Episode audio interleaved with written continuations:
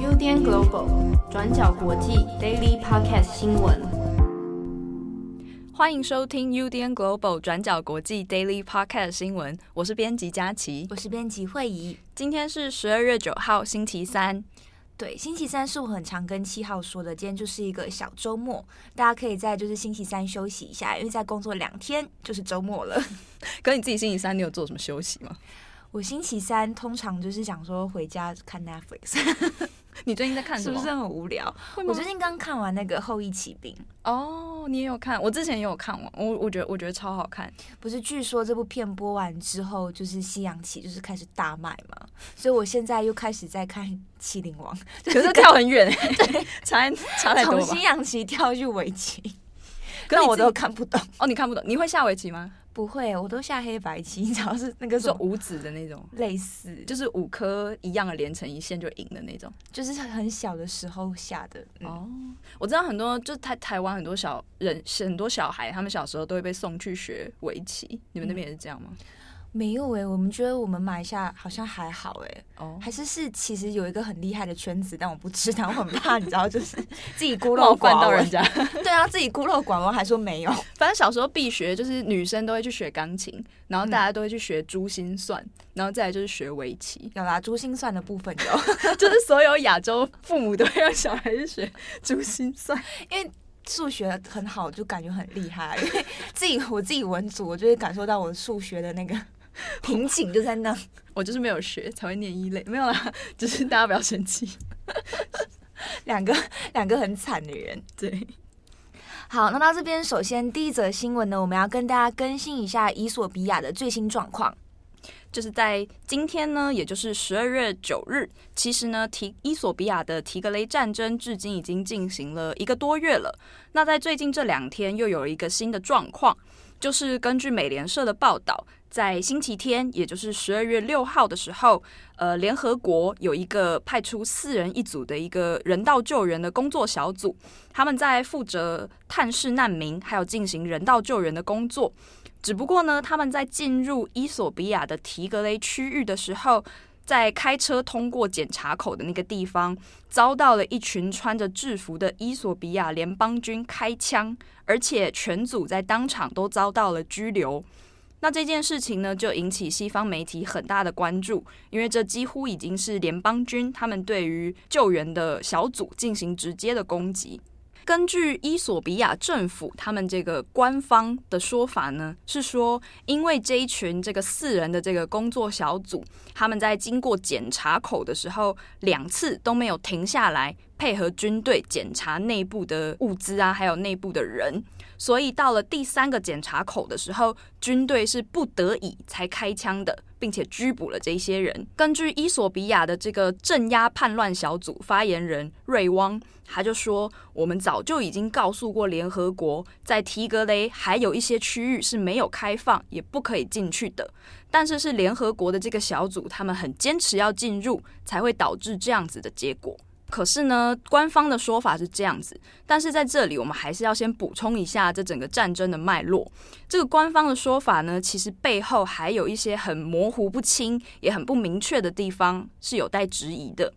因为像我们知道说，从十一月四号的战争一直到现在，经历了一个多月的战争混乱。其实提格雷战争呢，现在已经到了一个有点复杂而且不太透明的状况。很多人其实是没办法确定到底这个战争的境况是如何，死伤是如何，还有就是战争到底结束了没有。因为像是从十一月四号一开始，阿比政府宣称提格雷叛乱，然后开始要进行这个战争。到了二十四号的时候，说要给提格雷州七十二小时的机会投降。到了十一月二十六日，就发动了总攻击，他们占领了提格雷州，也包围了提格雷的首都莫克莱。一直到后来十二月初，不是说没有抓到 TPLF，就是提格雷人民解放阵线的领袖，他们就不会善罢甘休，所以就开始了一个游击战。那至今呢，这整个战争的状况已经过了一个月了。在十二月四号的时候，根据路透社的报道，阿比政府其实对外已经宣称提格雷战争结束了，他们已经抓到了大部分的叛乱的提格雷将领。那这里就会变成一个有一个问题出现：为什么说诶战争已经结束了，但是你又不让外国进去救援呢？如果战争结束的话，不是赶快重建这个国家、稳定民心是最重要的事情吗？那目前外界的评论呢，一般是认为说，在提格雷的内部，恐怕还有在发生一些没有对外公开的游击战，或者是某一些的缴清杀戮可能正在进行。而且这些消息呢，通常都会因为状况很乱，然后又阻止媒体跟外界进入人道救援，所以往往都会到了很后面，可能事情已经发生了，过了很久之后才对外公开。像是之前有被发生的一些村落都有屠杀的痕迹，其中一个最有名的就是麦卡德拉这个村落的屠杀，它是在苏丹跟伊索比亚的边境的一个城镇。那在当时呢，就是事情在第一时间并没有媒体报道，直到后来被发现，在那个村落里有超过六百具的尸体，而且很可能是军队屠杀平民这样的事情发生。另外一个问题也是在说，其实整个伊索比亚都已经处于一个呃民不聊生的状况了，为什么政府还不开放援助呢？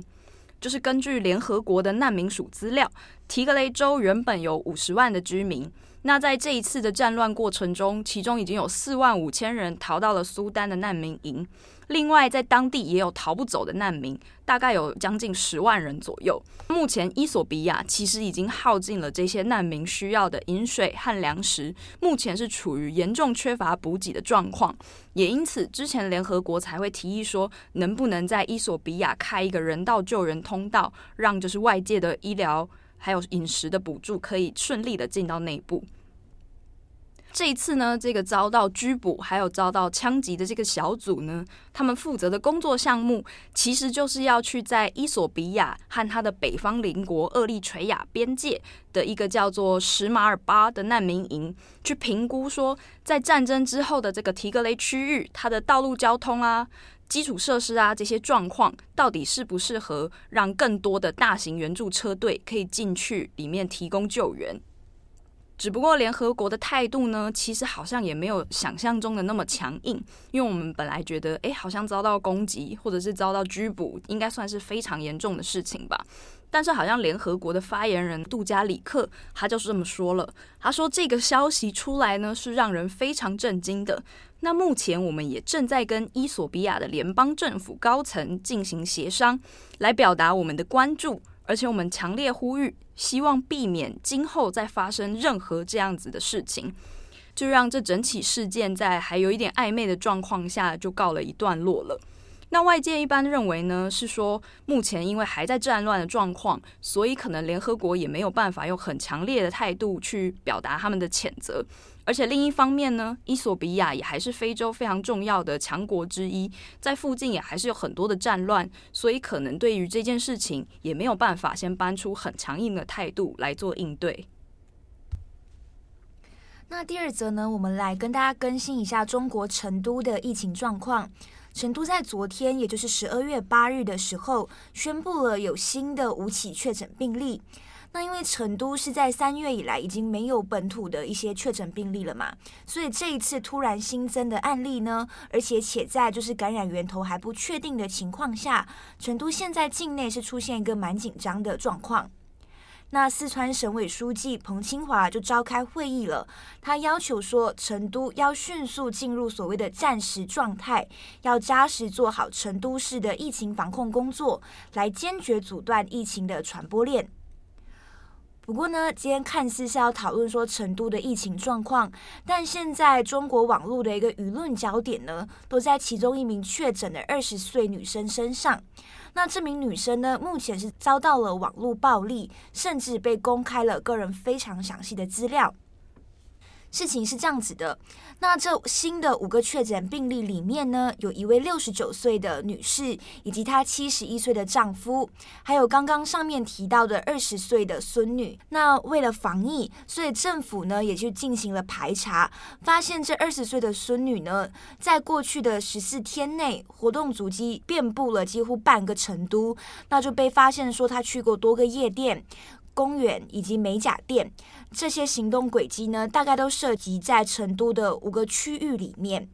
这个消息传出来之后呢，就引发了成都市民感到非常的恐慌。那有一些网民甚至展开肉搜，然后女生的详细讯息，包括她的身份证字号、住家地址，甚至是门牌、工作状态，全部都被公布在网络上面了。也因此呢，成都这一次的焦点瞬间从防疫转移到肉搜这位女孩身上。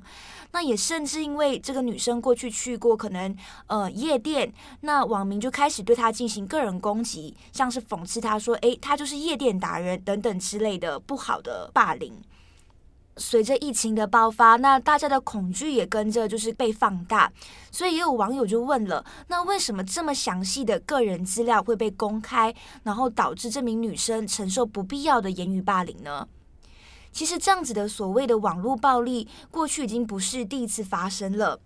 那疫情今年年初在中国爆发之后，过去中国境内也有发生说患者个人的讯息被泄露，那导致说这个患者的全家人受到所谓的电话轰炸，甚至被骂或者是被个人攻击。这些例子其实都说明了，呃，患者的个人资料被保护其实是非常重要的。所以也有网民站出来说，我们的敌人其实是疫情，其实是这个病毒，不是这名女孩。虽然也有中国网友讽刺说，中国其实根本毫无隐私可言，但是根据《新京报》的报道呢，中国是有相关的法律去规定说，患者的资料不能随意被公布的。像是根据《传染病防治法》的第十二条就说了，像是医疗机构啊，或者是这些疾病预防控制机构，是不可以泄露患者的个人隐私的。那同时呢，中国的网络安全法也有相关的规定，说不能随意泄露，就是可能患者或者是个人的资料。所以尽管是肉搜，也有网民就怀疑了，如果是肉搜，那要怎么搜索到这么详细的个人讯息，像是你的身份证字号，甚至是家中的门牌呢？那也因为成都的网友们、中国的网友们热烈讨论了这一次的网络暴力事件，所以到最后，成都市的公安局就说会针对这一次个人隐私被泄露的这件事情会介入调查。最后回到这一次的疫情，就像刚刚讲的，成都过去几个月其实本土都没有新增的确诊病例，所以这一次新增的案例也让原本就是稍微松懈下来的成都市民们就开始变得很紧张。根据报道是说，成都的案例这一次比较不一样的状况是，像是广州、深圳过去发生的疫情都被认为是境外输入，但是成都这一次其实是在境内发生的。而且也因为这位女士，这名二十岁的孙女呢，她出席的场所都是属于室内，然后是比较密闭、属于群聚的空间，所以目前警方也正在就是根据女生出入的轨迹，去发出所谓的寻人通知，然后要求这一些人去进行检测。此外呢，官方目前现在也正在追查，就是所谓的感染源头，才能够确定说这次案例的状况。以上就是今天更新的两则新闻哦。然后我刚刚其实，在听到那个成都的那个女大学生的事情，我就觉得有点可怕。嗯、就是现在在网络上面，是不是这种状况被肉搜的问题很严重？我就觉得连身份证字号什么都被丢出来，就超超可怕的。所以这也是很可疑的点，就是到底谁？有这个女生的身份证字号，对，因为网友肉搜是肉搜得到的嘛。嗯，另外一点，这件事情就像刚刚讲的，不是中国第一次发生了嘛？之前第一次所谓感染源头，那时候说是在武汉，嗯，所以那个时候是刚好是春节，那武汉的人要进出的时候，包括武汉的人可能去到其他的地方，都会被就是污名化，像是武汉人就是病毒，哦、武汉人不要来这种。嗯，我知道，好像那因为那个时候疫情爆发，所以亚裔在美国那个时候也有受到一些。攻击就是好像他们就会觉得亚裔的人比较容易带原病毒，但其实病毒不会才不会挑宿主。对啊，其实都不会挑，像是可能有一些我朋友他之前在就是二三月的时候，差不多那个区间去了印度，嗯，但他那个时候他是有戴着口罩，然后印度人是没戴着口罩的，但是大家看着他戴着口罩的时候，大家就很紧张，他就说他是病毒，甚至是还有发生说。呃，他要去住饭店，但是饭店不让他，哦，不让他住的状况。他是华裔吗？他就是华人，对。哦，在印度华裔的脸孔应该也是很容易被看。因为大家就会觉得说，哦，你就是你你就是华，你就是华人，你是中国人，所以你就是武汉来的，你就是病毒，哦、这种非常粗暴的联想。对对对对。而且我刚刚想到，你刚刚说那个成都的那个女大学生，她很多个资都被查出来，但那些好像都不太可能是网友就可以搜到的，比方说地址或者是身份证字号。我就在想，有没有可能会是医院或者是地方政府他们自己 泄露出去？但我就觉得这样也太太太不严谨了吧？就这对整个防疫工作来说，其实不会有什么帮助。这也不太确定。第一点是公安说他们自己会介入调查了嘛？第二点。也有可能，但不确定。也有可能是所谓要转移所谓的焦点哦，也有可能。但是这一切也是要等那边公布出最后出来的结果才能知道。是，好，我觉得好恐怖。嗯、就像台湾最近可能大家也会担心说，就是冬天到了会不会也会有什么防疫破口之类。嗯、但我觉得就是大家每一个人先做好自己的防疫的工作。对对，包括有一些可能最近比较多是境外输入，像是可能移工的的案例嘛，对。就我之前接触的一些移工朋友们，他们自己其实也很紧张，因为他们有些就是第一线在家里面照顾病人、照顾老年人的一些呃看护嘛，嗯、所以他们自己其实防疫工作也做得很谨慎。嗯，而且病毒确实就是它是不会挑人的，所以我觉得就是我很想说，大家应该要同心协力，一起对抗，就是。肺炎病毒，嗯、是、啊、我觉得是台湾就是这一波防疫做的很好，然后我觉得确实我们真的不要松懈下来，我一直觉得台湾是平行世界，就是不要松懈下来，真的确实做好防疫，一起度过这个冬天。嗯，那今天的 Daily 就到这里结束，我是编辑佳琪，我是编辑慧仪，大家拜拜，感谢大家的收听。想知道更多深度国际新闻，请上网搜寻 Udan Global 转角国际。